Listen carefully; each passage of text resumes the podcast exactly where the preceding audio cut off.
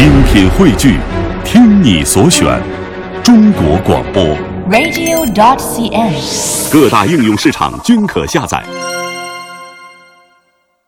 好的，来到我们今天节目最后的中国采风，我们向您介绍的是南靖土楼。那它是位于福建漳州市的南靖、华安、平和、诏安、云霄、漳浦等县山区的土楼。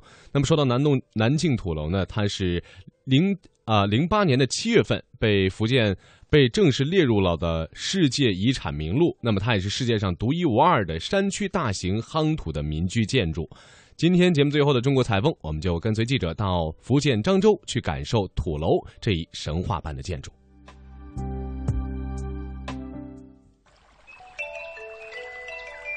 在闽南山区腹地的南靖县，一座座夯土板筑的土楼点缀在小溪旁、田野间，绿树掩映的山脚下，它并不富丽堂皇，却淳朴宁静。千百年来巍然屹立，建筑学家称它为“天上掉下的飞碟，地上长出的蘑菇”。人们赞叹它是世界上独一无二的神话般的山村建筑模式。本期《魅力中国》带您走进福建，了解南靖土楼。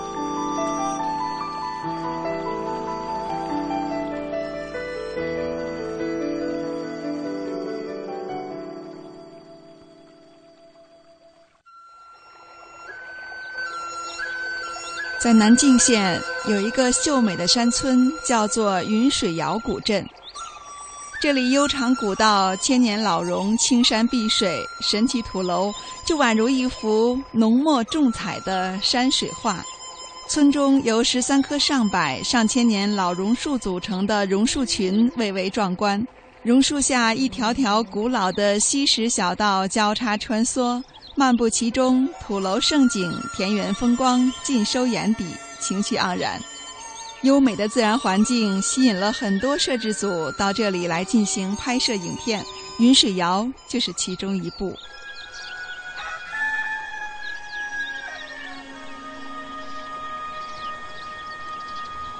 雨，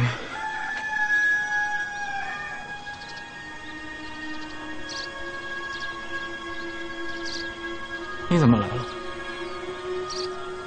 只想看看你。你居然能找着！你居然能找得到！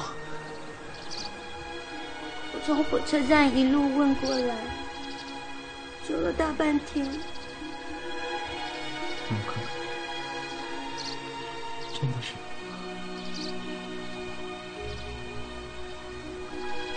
真的是你。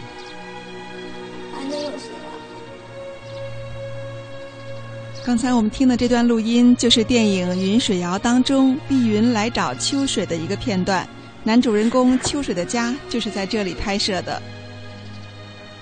在云水谣古镇有一座和贵楼，它建于一七三二年，前楼高十七点零八米，后楼高十七点九五米，建筑面积是六千四百五十平方米。这座楼有四个奇特之处。第一是墙体高厚比达十三比一，可以说接近生土建筑的极限了。第二是建在沼泽地上，宛若陆上诺亚方舟。第三个特点是楼内有两口水井，一口清亮如镜，一口却浑浊发黄，被人称为阴阳井。第四个奇特之处是楼包错错包楼的奇特结构，因此被人们誉为天下第一奇楼。是目前已知唯一一座五层的方楼，也是闽西南众多方土楼的典型代表。关于和贵楼的情况，我们来听听导游阿亮的介绍。我们这座和贵楼啊，到现在呢也是有三四百年的历史。那这座土楼，它就是已经是姓简的，简单的简啊所所建的一座土楼。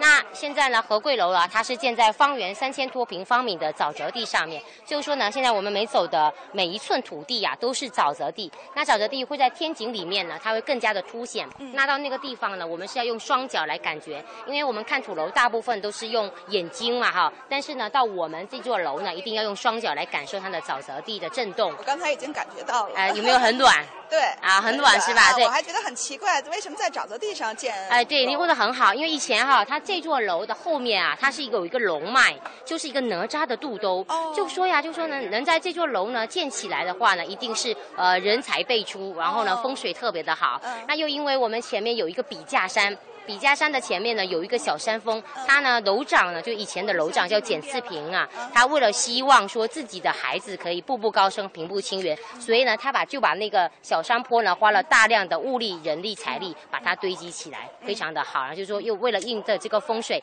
所以现在呢就有一个你可以看到我们正中央啊进士就是呢这个简逢泰，他在十二岁就中秀才，三十岁的时候就是兵部尚书了。那我们当时呢就何贵楼取名的就是您可以看到他是和敬。嵇康禄贵子贡贤孙，起这个长头联，和贵大富大贵的意思，是这样子。在中国的传统民居当中，只有少数的官邸豪宅才起宅名。然而，在土楼民居当中，几乎每一座土楼都要取一个吉利祥和的名字，就像这座楼的楼名叫做和贵楼这样。在这里，还流传着一个进士简逢泰少年时候的一个故事。简冯泰自幼聪明好学，十二岁考中秀才。当时，小冯泰骑在父亲的肩上来到考堂应试。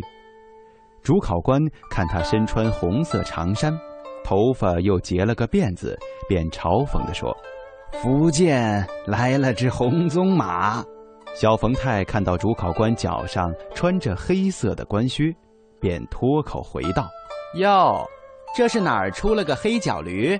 主考官暗想，好厉害。接着问：“你读多少年的书啊？”小冯泰说：“不多不少，读了十二年。”主考官看他还是个小毛孩儿，问道：“你今年几岁？”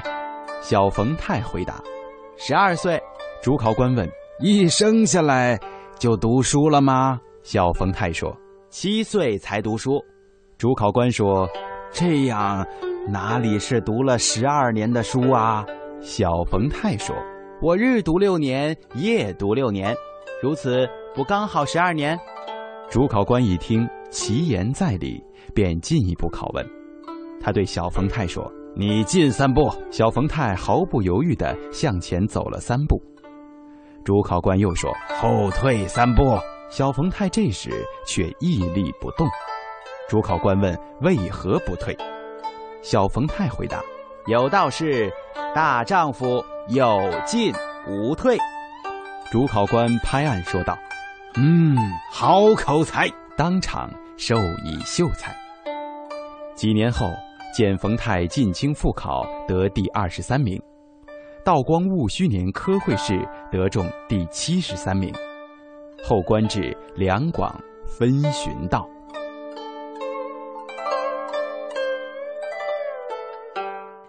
刚才我们听的是和贵楼出的一位进士简逢泰的故事。和贵楼顾名思义，就是劝人以和为贵。因为一座土楼就像一个扩大的家庭，一个缩小的社会。和贵楼最盛时曾经住过三百多人，这么多人生活在同一屋檐下，和睦相处，以和为贵，显得至关重要。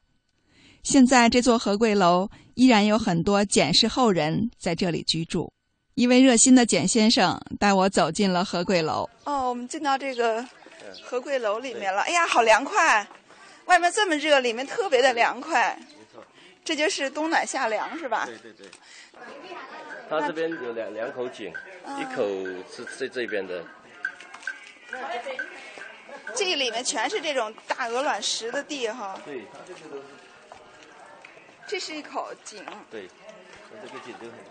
非常清，这个水哦，这都是山泉山泉水。这这一口井，这口井有多少年的历史了？这个应该两百八十年了。两百八十年了，一直没有枯过，没有枯过吧？一直有水吧？有。嗯，这个楼有。这水还特别的清。对。还特别好。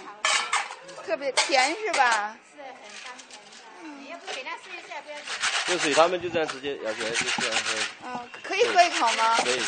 试一试这个甘甜的井水。地下泉水嘛，啊，看潜水，更啊，地下潜水。地下泉水，它是很好，这边这井很可以吃的，那边有一个井一模一样的，很脏。这个水就可以直接。边上还有这么多青苔是吧？它这个时间久了，久了有有青苔。嗯。这水真的是非常的甜。这种茶就更好喝了。特别甜这个水。它的那个小烟囱就是家家户户的一楼一楼以下都是厨房。厨房。烟囱在墙烟囱烟囱啊，我来我来看一下您的厨房可以可以？可以。现在我搬到新烟囱这个墙有个洞进去，放个洞进去。烟您烧什么呀？本来是二十多年前是烧柴火的，现在呢？现在电气化了，你你看都用电的，都用电了，现在将近电磁炉了。呃，都用对对对，现在将近三十年没有烧柴火了。哦。那过去就是这样子，在过去就是烧柴火，然后从那个烟道里。对对对，主要枪挖个洞进进去，你看一层一层的。科学啊！啊，非常科学哈。对，是我们老老祖宗发明的。啊，老祖宗哈！您在这儿生活了多少年了？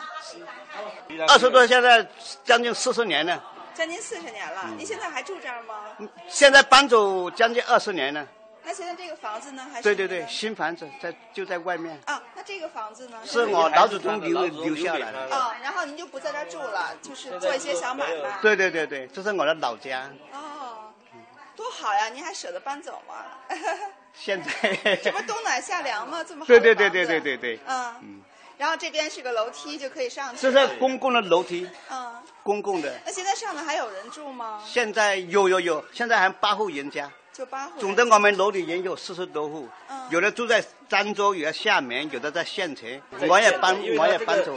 这个它本身的楼的结构的，像一层的以下的，它都是都是厨房。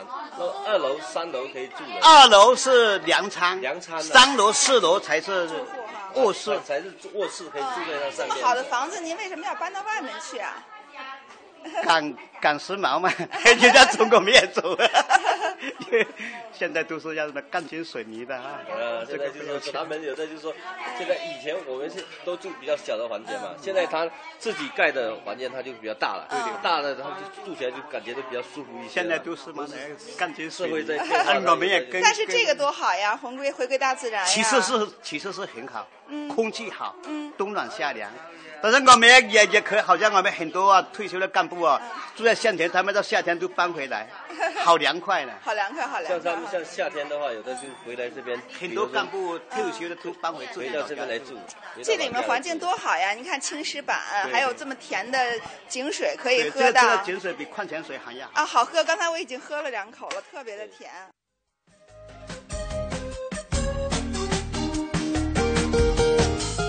嗯，那刚才我们的记者是带我们到福建漳州的南靖土楼去感受了一下这个已经列入了世界遗产名录几年的这个独一无二的大型夯土的民居建筑，冬暖夏凉，可以说在这里啊是依山就势，布局合理。